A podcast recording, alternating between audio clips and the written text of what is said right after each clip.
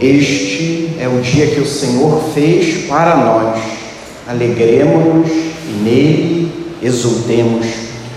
Quando na Assembleia Litúrgica nós transformamos a palavra de Deus no canto, nós somos convidados a fazer com que essa palavra se torne nossa oração.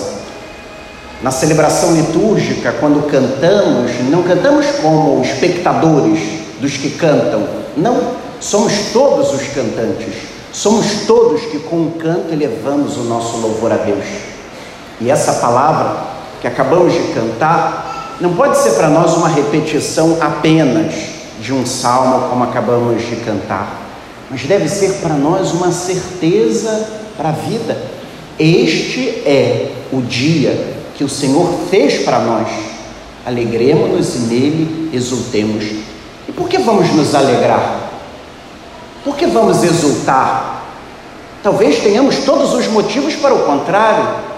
Talvez tenhamos dores, preocupações, inseguranças. Talvez tenhamos todos os motivos para não nos alegrar. Mas existe um motivo que vai além. Existe um motivo que nos invade e expande o nosso coração e a nossa vida, que é a ressurreição do Senhor, que invade todo sepulcro no qual podemos estar e nos convida a sair, nos convida como Lázaro a vir para fora para experimentar a vida. Por isso que hoje nós podemos e devemos nos alegrar, podemos e devemos exultar, porque o Cristo Senhor que seguimos e servimos está vivo e ressuscitado, venceu a morte, venceu o maior inimigo da humanidade. Como acabamos de cantar agora na sequência do domingo de Páscoa, na certeza de que se o Senhor venceu a morte, não há mais inimigo que possa vencê-lo. Não há inimigo maior na sua vida ou na nossa, não há. Ele é o vencedor. Ele saiu triunfante e nele todos nós podemos e devemos também sair exultantes. Mas para que isso aconteça é necessário que todos nós deixemos que a luz do Cristo ressuscitado penetre a nossa vida. Quando nós olhamos a nossa caminhada cristã, nós vamos nos dando conta que muitas vezes nós nos habituamos em ser cristão. Seguimos a Cristo, estamos com Cristo, mas parece que nada muda. Parece que a Páscoa do Senhor não pascalizou a nossa vida. Parece que a Páscoa do Senhor não nos transformou. Pense na Páscoa do ano passado. Depois de um ano, o que foi transformado na sua vida? O Cristo ressuscitado é o mesmo que tocou a nossa vida no ano passado e toca agora. Mas fomos de fato tocados e transformados ou não? Se não fomos transformados, não é culpa da graça, não é culpa da Páscoa de Cristo, não é culpa da sua ressurreição. Talvez sejamos nós os culpados porque não colaboramos com essa graça, porque vivemos uma tentação do cristianismo atual, que eu costumo chamar um cristão como o pato. O pato entra na água, se molha de fato, saiu da água, sacode, acabou, não absorveu. Todos nós corremos esse risco. Estamos aqui celebrando a Páscoa, molhados pela graça da Páscoa do Cristo, mas talvez não absorvemos, talvez não assumimos como costumamos dizer, não tomamos posse da graça da ressurreição do Senhor. E por isso continuamos os mesmos. Por isso, ao invés da vida ter a última palavra sobre nós, é a morte que acaba prevalecendo, é o mal que acaba prevalecendo, porque a força da luz do Cristo ressuscitado foi ofuscada por nós mesmos. Fomos nós que não a acolhemos, fomos nós que sufocamos essa luz e não deixamos que ela brilhasse sobre nós. Mas graças a Deus que o Senhor nos dá hoje a possibilidade de celebrar mais uma vez a sua Páscoa. Na pedagogia da liturgia da Mãe Igreja, temos a possibilidade de todos os anos renovar mais uma vez a experiência com o ressuscitado. E cabe a nós hoje deixar que essa experiência seja iluminada pelo grande exemplo que acabamos de escutar no Evangelho de São João. Quando ouvimos esse relato do capítulo 20 de São João, Toda a teologia que sabemos nos faz entender esse relato teologicamente. Mas se nós prestarmos bem atenção, o início do Evangelho narra uma loucura. Uma mulher que, se eu e você encontrássemos no centro da cidade, de madrugada, caminhando, e perguntássemos a ela: Para onde você vai? E ela dissesse: Eu vou ao cemitério de Santana. O que nós diríamos dessa mulher? Uma louca. Coitada dessa mulher. Essa mulher é louca. E nós poderíamos dizer para Maria Madalena: De fato você é louca. De fato você é louca pelo Cristo Senhor. Quem dera que todos nós, como ela, fôssemos loucos por Jesus Cristo. Quem dera que, como ela, nós também fizéssemos loucuras por Ele, por causa dele, movidos por Ele. Quem dera, meus irmãos, que todos nós fôssemos loucos um pouco por Ele. Todos nós sabemos, já cantava Raul Seixas, que de louco todos temos um pouco.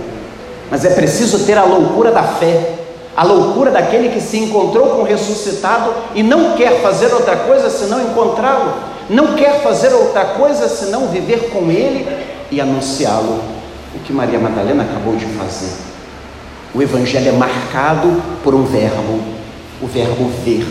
Maria Madalena viu, Pedro viu, João viu, mas curiosamente, no Evangelho de hoje não viram Jesus ressuscitado, mas viram os sinais da sua ressurreição. Eu e você não precisamos pedir prodígios, sinais. Não precisamos pedir nem para o Senhor tocar nele. Não. Basta que vejamos os sinais da sua ressurreição e creremos que de fato ele está vivo e ressuscitado. Mas o Senhor vai além, porque nós não paramos nos sinais. Não são apenas os sinais que provam que o Cristo está ressuscitado, porque os apóstolos depois o verão os apóstolos depois comerão com ele, caminharão com ele, escutarão a sua palavra, como ouviremos ao longo de toda essa semana. Mas o Evangelho de hoje nos faz um convite a vivermos a nossa fé, crer naquilo que não vemos, crer quando todos não creem, crer contra toda falta de esperança, crer mesmo diante dos sinais de morte.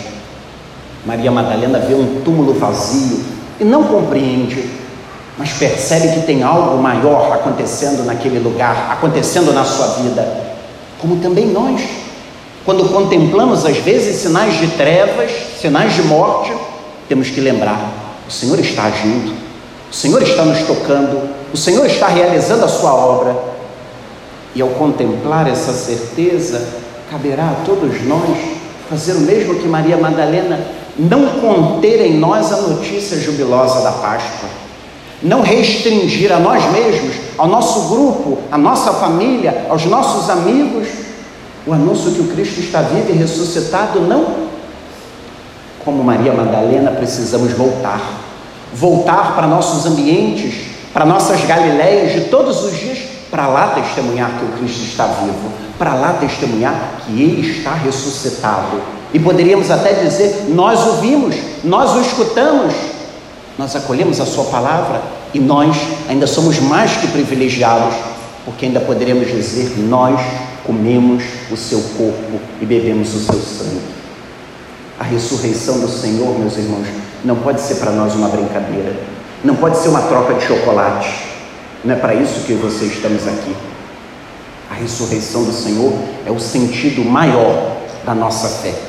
Porque se ele não ressuscitou, a nossa fé é vã. Mas ele ressuscitou e por isso a nossa fé não é vã. Por isso não estamos aqui à toa. Por isso não seguimos um Cristo morto, derrotado. Ao contrário, seguimos o Cristo vencedor, que nos liberta de todas as amarras, de todos os sinais de morte, para que com ele nós também iniciemos uma vida nova. Que possamos hoje renovar a nossa fé e deixar que a luz de Cristo penetre as trevas do nosso coração e da nossa vida e deixar que a sua Páscoa seja a nossa, deixar que a sua ressurreição cause a nossa. E deixar que a vida nova, como Paulo nos lembrava na segunda leitura, também nos alcance, para que assim retornemos daqui a pouco para nossas Galileias, todos nós, ressuscitados pela força daquele que venceu a morte. E que ao sermos questionados como Maria Madalena, como acabamos de ouvir na sequência, quando ela é questionada: o que você viu no caminho? O que nós vimos? Nós diremos: eu vi o Senhor, eu toquei o Senhor, eu ouvi a Sua palavra e me alimentei do seu corpo e do seu sangue.